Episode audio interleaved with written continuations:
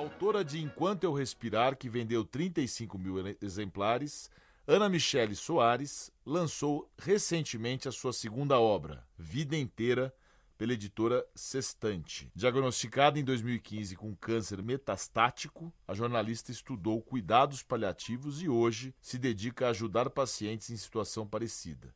E é com ela, Ana Michele Soares, jornalista e escritora, que nós vamos conversar agora. Bom dia, Ana Michele, obrigado por nos atender. Bom dia, é um prazer falar com vocês.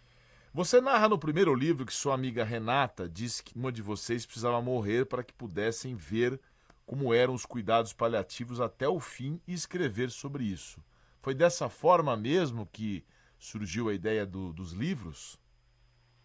É, na verdade a gente se encontrou nessa vida por causa do diagnóstico e aí, diferente da maioria das amizades, né, a gente é, começou a, a querer não chegar no final da nossa vida contando de uma vida que não valeu a pena porque é algo muito comum, né? As pessoas elas procrastinam tanto a felicidade quando elas chegam no final, elas olham para trás falando só de arrependimento do que não fez, do que deixou de fazer, do que deveria ter feito, da pessoa que gostaria de ter sido.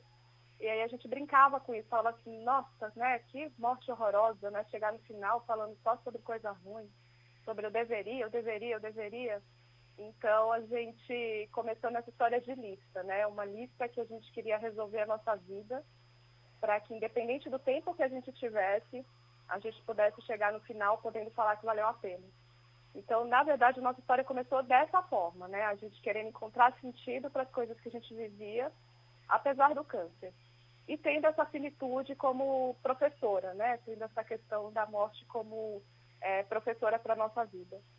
E aí, nesse percurso, a gente conheceu os cuidados paliativos, né? Que é uma abordagem da medicina que lida com o sofrimento humano para além da doença. E a gente se identificou muito com isso, né? Porque a gente encontrava outros pacientes que eles tinham várias questões, né? Questões emocionais, questões existenciais, mas a medicina só olhava para o aspecto biológico delas, né? Para o tamanho da doença, para a quantidade de doença, para os exames.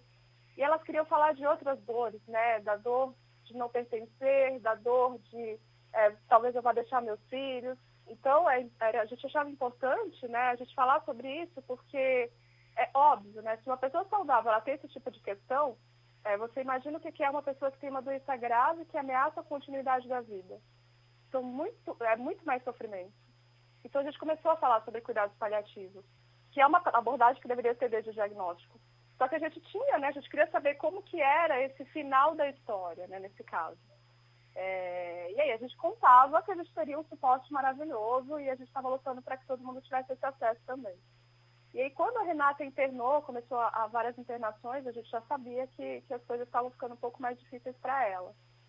E aí quando ela internou definitivamente, né, a gente viu é, é, cuidados paliativos na prática, né? Tudo que a gente aprendeu na teoria, a gente começou a ver na prática e era surreal, assim, né? Ela falou assim, nossa, é, é que incrível esse suporte, né? Que incrível você poder é, ser honesta, você poder ter as pessoas por perto, você poder falar com sinceridade, sem essa coisa do silêncio, do medo de ser olhado, do medo de falar a verdade. É, como é bom isso, como é libertador.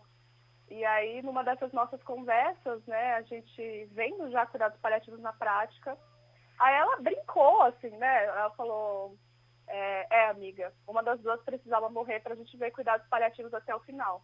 Ainda bem que sou eu, porque você que é escritora. Até então eu não imaginava, eu nunca tive essa pretensão de escrever livro, mas depois dessa conversa ela começou a falar, você tem que escrever, você tem que escrever.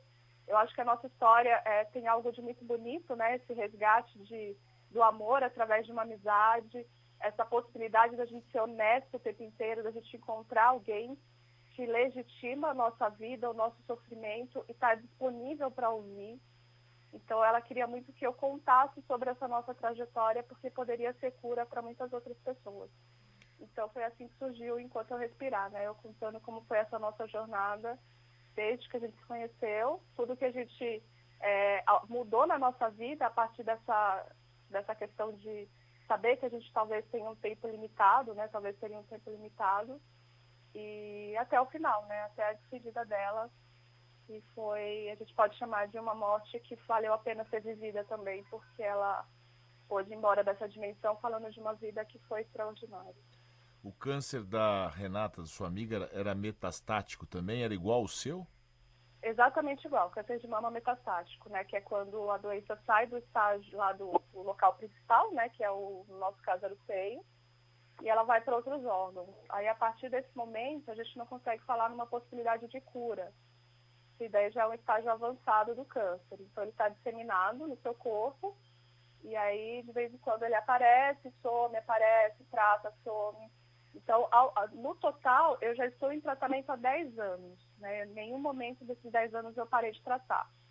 E aí já se somam né? mais de terapias, diversas intervenções, várias coisas que eu já passei é, para tentar manter essa doença o mais estável pelo tempo que for possível. Tem uma abordagem no seu livro, e a minha pergunta tem a ver com isso. Se você imputa o fato de você estar bem, você está bem, né? Você está bem hoje, a gente nunca sabe o que está acontecendo nas células, né? Mas assim, aparentemente eu tô com a doença estável porque eu tô sem sintoma, não tem. Você se sente bem com os efeitos colaterais, né? Com os efeitos colaterais. Porque eu faço quimioterapia, eu faço duas quimioterapias hoje. E uma eu faço todo dia e a outra eu faço uma a cada 21 dias. É, então, o meu sofrimento ele é mais relacionado aos efeitos colaterais das drogas do que efetivamente do câncer. Por ser metastático, a, a como é que é a tua rotina? Você vai sempre fazer quimioterapia daqui para frente? Como é que funciona isso? É, diante do que a medicina oferece hoje, né, eu sempre falo isso porque a gente nunca sabe o que, é que pode acontecer no futuro. Diante do que a medicina oferece hoje, a minha única possibilidade de continuar viva é tratando. Porque se eu parar de tratar, a doença vai evoluir e aí, enfim, né, o quadro se torna irreversível. E esse tratamento então, é, cada vez que o, que o câncer progride, né, é, é, Nesse momento eu tenho lesões ósseas em alguns linfonodos, por exemplo. Então, se algum linfonodo aumentar muito, ou se for para algum outro órgão, aí eu tenho que trocar de medicação, porque daí significa que o tratamento atual falhou.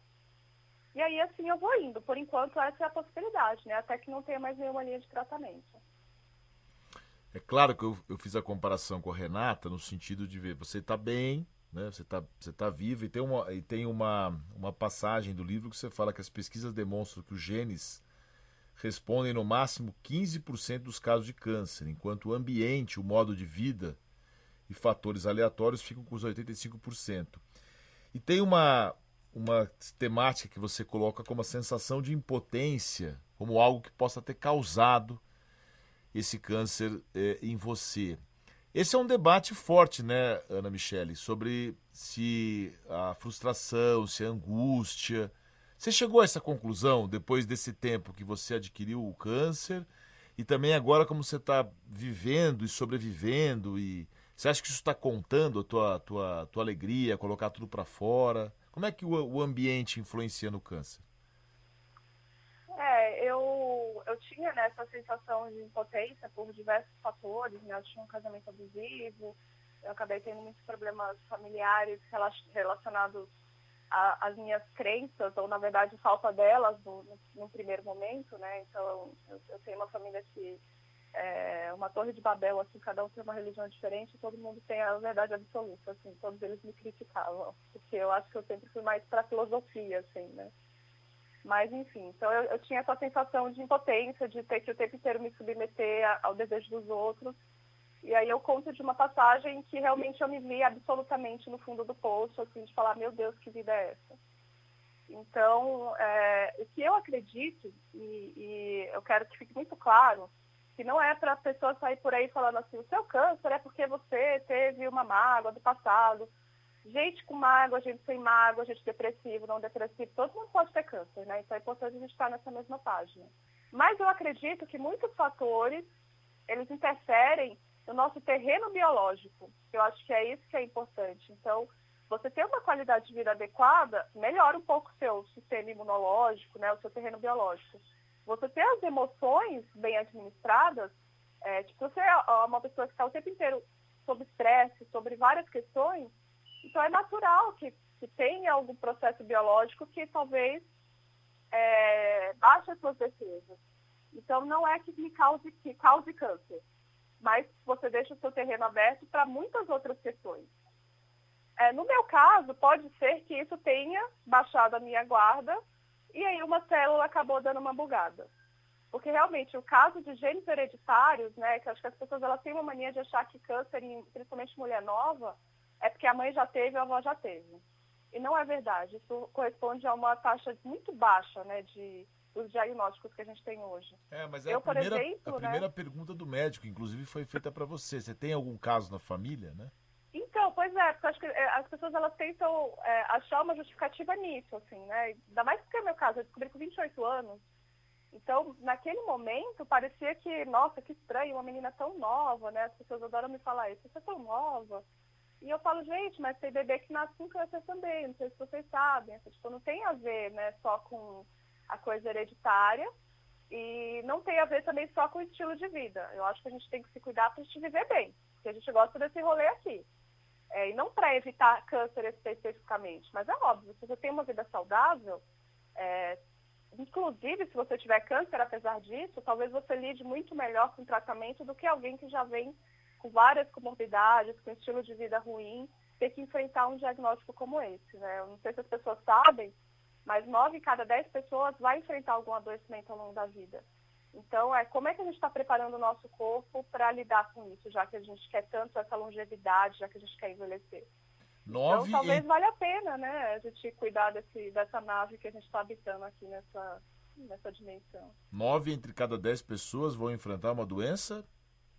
É, ao longo da vida. Tá. Ao longo da vida, assim, tipo, é só, esse, é só uma pessoa de cada dez, ela vai morrer de acidente, de alguma coisa assim. Então, é, eu não estou falando só de câncer, naturalmente, né? Tem as doenças que têm a ver com é, o sistema circulatório, então, se você pega lá as pesquisas, você vê que as pessoas elas ficam doentes, entendeu? Entendi. Ainda mais a partir do momento que elas vão envelhecendo. Então, pode ser que você desenvolva alguma doença, não necessariamente câncer, óbvio. Nós Mas est... a gente precisa estar preparado, né, para esse corpo. Quanto mais saudável a gente viver, melhor a gente vai lidar com a condição do envelhecimento também. Nós estamos conversando com a Ana Michele Soares, jornalista e escritora, autora do livro Enquanto Eu Respirar e também é, a sua segunda obra, A Vida Inteira, pela editora Sextante. Ela foi diagnosticada com câncer em 2015, câncer metastático, e tem passado para nós essa, essa visão dessa doença e de tudo, de todas as, as repercussões. O, o, Ana, quando você fala em resgate do amor, num mundo onde as pessoas exigem muito sucesso, a perfeição, o sonho de uma vida perfeita, o quanto desse teu, do teu comportamento no enfrentamento, na sua visão e na sua experiência, ajudam você a superar a doença? Eu não sei nem se é superar, né? Não sei se é essa palavra, assim. É, eu acho que, como escreveu o Newton Bonder, né, no, que, é um, que é um rabino, que eu sou super fã dele, um super escritor, ele escreveu o prefácio desse meu segundo livro e ele fala uma frase que é isso, o presente é de quem respira. Então eu, eu penso muito nisso o tempo inteiro, eu acho que foi a forma como eu pautei a minha vida. O presente é de quem respira. O agora é o único tempo que eu tenho, que é real. Então como que eu ia viver esse tempo? Eu ia viver esse tempo é, é só assim, falando sobre doença, só remoendo doença, só tentando achar um motivo para estar doente, só tentando achar uma forma de viver uma vida hipotética que não existe mais, do tipo, e se eu não tivesse doente? E se, e se? Não tem o e se. E se não existe, porque é, o passado ele é inatualizável. Então, o presente é de quem respira. No meu presente, em que eu estou respirando, eu tenho câncer. E no meu presente que eu estou respirando, eu gosto de estar viva. Então, o que, que eu vou fazer para fazer valer a pena esse tempo que eu tenho aqui? Então, acho que esse foi, é, parece que é um insight óbvio, né? Mas quando esse insight ele vem lá do fundo da sua alma, você só aprende a lidar com as cartas da rodada. E é o que eu faço. Então, tem dia que não é muito fácil para mim, que eu estou fazendo tratamento, que eu estou fazendo radioterapia, que eu vou ter muito efeito colateral. Essas vão ser as cartas da rodada. E eu vou falar, ok, eu preciso tratar, porque já que eu quero continuar nesse rolê aqui, é isso. Vou tratar. É, dá para você ver algo de bom, porque daí eu olho para o lado e falo, caramba, como eu estou sendo cuidada. Nossa, que incrível, como eu fui bem tratada nesse lugar poxa, obrigada por ter acesso ao tratamento. Então, se a gente aprender a olhar a vida com mais compaixão, a gente parece que está o tempo inteiro nesse fluxo de raiva e de escassez, assim, né? A gente idolatra a escassez quase, assim, de, de olhar só para o que nos falta. E é louco porque o tempo inteiro parece que as pessoas elas estão tão vazias de sentido que o tempo inteiro falta alguma coisa. Aí elas sonham, sonham, sonham, aí elas conseguem realizar esse sonho e aí elas continuam vazias. E é uma coisa muito aprisionadora, assim, né? De alma, de sentido, de você realmente viver o presente. Então eu tento contemplar o que está acontecendo. Hoje eu vou receber uma amiga que vem de Rondônia, super longe, e ela vai ficar aqui comigo o dia inteiro, eu vou poder mostrar a cidade para ela, eu estou bem. Então essa é a contemplação do meu dia, de que eu vou poder encontrar alguém que eu gosto, de que eu vou poder sair, de que eu estou dando essa entrevista aqui para vocês e que talvez as minhas palavras encontrem espaço no coração de alguém e que vai fazer essa pessoa falar, caraca, é isso, o presente é de quem respira. Então é, é, é isso, vale a pena. Então a minha vida, ela não é definida pelo câncer, o câncer ele é parte da minha vida. Tem gente que tem um sofrimento chamado chefe, tem gente que tem um sofrimento chamado marido abusivo, outras que tem um sofrimento, meu filho foi embora de casa. Cada um vai ter que lidar com o seu sofrimento. O nome do meu é câncer, mas ele não me domina, né? Então, ele só é parte da minha vida, ele não é o que me define. Eu acho que, que eu diria, eu contaria a minha história dessa forma. Olha, eu ficaria conversando com você a manhã inteira, né, Michelle, porque eu vou falar sobre a perspectiva de, de leitor, que eu li o livro, realmente é muito bom, eu li o Vida Inteira, e a sua história é comovente, né, de uma pessoa que não é só exemplo de superação, mas é um exemplo de vida para nós. O nosso programa Oito em Ponto, Anami, né, que também te chamam de Anami, ele, é. tem, ele tem muito esse foco esse enfoque, melhor dizendo, no resgate do amor. Eu mesmo, Sergei, falo muito da ideia de finitude. Eu acho que é uma das grandes contribuições do cristianismo, inclusive. E o que, que eu queria te falar no final, é, não sei se você leu, teve a oportunidade de ler aquele livro do Paulo Coelho, Verônica Decide Morrer. Não, mas gostei do título. É... me interessou. Eu vou ter que fazer o um spoiler, senão não vou conseguir perguntar. Tá bom, me conta. É, é uma, é, ela tem, ela é suicida, ela tem uma ideia uhum. suicida várias vezes, e um médico coloca a ideia nela que ela tem um problema sério do coração, que ela só tem seis meses de vida. A partir daí a vida dela muda. Ela começa a aproveitar a vida. Ela uhum. começa a ter uma é, ter uma outra perspectiva. É isso, né? Eu acho que a ideia de finitude ela não serve só para o cristão, ela serve para qualquer pessoa para ter humildade e distribuir amor e viver bem. É isso, mais ou menos? É, eu acho que independente da, né, da, da doutrina que siga, enfim, é, hoje eu acho que eu me, me encaixo mais no místico, porque eu realmente transito por todas as áreas que falam, que acabam falando de um absoluto, né, de um Deus absoluto. Então a gente sempre chega no mesmo ponto, né? Então é, eu tentei não, não trazer dogmas para minha vida. Mas respondendo a sua pergunta, né, é curioso porque está é, tá todo mundo com o mesmo diagnóstico, né? Chamado finitude crônica. Então, todo mundo tem esse diagnóstico. Não interessa a religião que você tem, o que você trabalha, o que você já fez na sua vida, se você é a pessoa mais iluminada do mundo, vai todo mundo para o mesmo caminho, voltar para exatamente de onde a gente veio. Então, todo mundo morre né? Para ser claro e falar um português correto. E a gente não sabe quando. A gente acabou de viver essa experiência de uma cantora no auge da vida é, que perdeu a vida num acidente trágico. E aí eu assistindo a TV, né, eu, eu fiquei comentando com alguns amigos que as pessoas falavam assim, mas tão nova, com tantos planos, era mãe. Gente, é assim, é assim que acontece, né? É, não tem, a gente não tem controle e a gente tem essa ideia ilusória de controle ou de que a gente negocia com o divino o tempo que a gente tem. Não há negociação, não há controle. Então, quando a gente consegue estar presente nas coisas e não deixar para depois a possibilidade de ser feliz só se, só quando, então eu acho que é isso que é você experimentar uma espiritualidade, que é você estar à disposição. Então a gente está o tempo inteiro negociando, procrastinando e achando que a gente é imortal. E a única coisa que a gente tem de imortalidade é a história que a gente escreve nessa vida. Então, que história vocês estão escrevendo, né? Vocês estão escrevendo uma história que vai perpetuar? Outro dia, para ser bem, só para encerrar dando um exemplo muito bom, outro dia uma filósofa me falou o seguinte, você lembra quem deu a cicuta para o Sócrates? Não, você não lembra. Por quê? Porque não, ele não fez nada que preste nessa vida. Então ele não é o imortal. O imortal é o cara que ele matou. Que, embora tenha partido antes do tempo e de uma morte trágica, olha todo o legado que ele deixou para a humanidade, né? Olha tanta, é, tanto compartilhamento até hoje, milhares de anos depois a gente fala dele. Então, é, talvez a gente só atinja a imortalidade através das obras que a gente cria nessa terra. E eu não estou falando de grandiosidade. Eu estou falando do que a gente escreve no coração das outras pessoas, né? E quem sabe, eu acredito que eu esteja escrevendo uma história que faz sentido e as minhas sobrinhas vão contar para os filhos delas, né? O quanto a tia foi incrível e, e ajudou outros pacientes, escreveu livro e falava umas coisas que faziam sentido. Então, talvez a única forma da gente ser imortal é essa. Então, eu espero que todo mundo que esteja me ouvindo esteja comprometido em ser o melhor humano possível porque essa é a última, única forma da gente realmente ser imortal.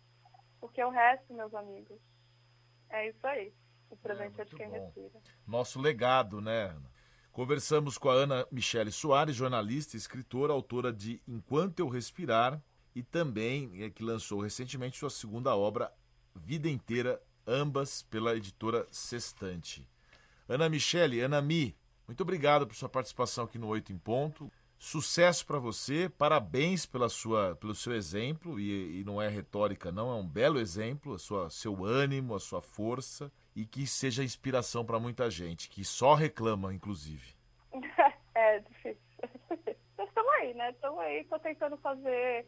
É, eu falo que se eu sair dessa dimensão melhor do que eu entrei, eu já acho que vai estar bem pago. Então, é, tá tudo certo na minha vida, da forma como ela se apresenta.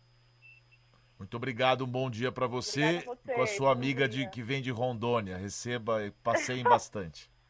Obrigada, tchau, tchau.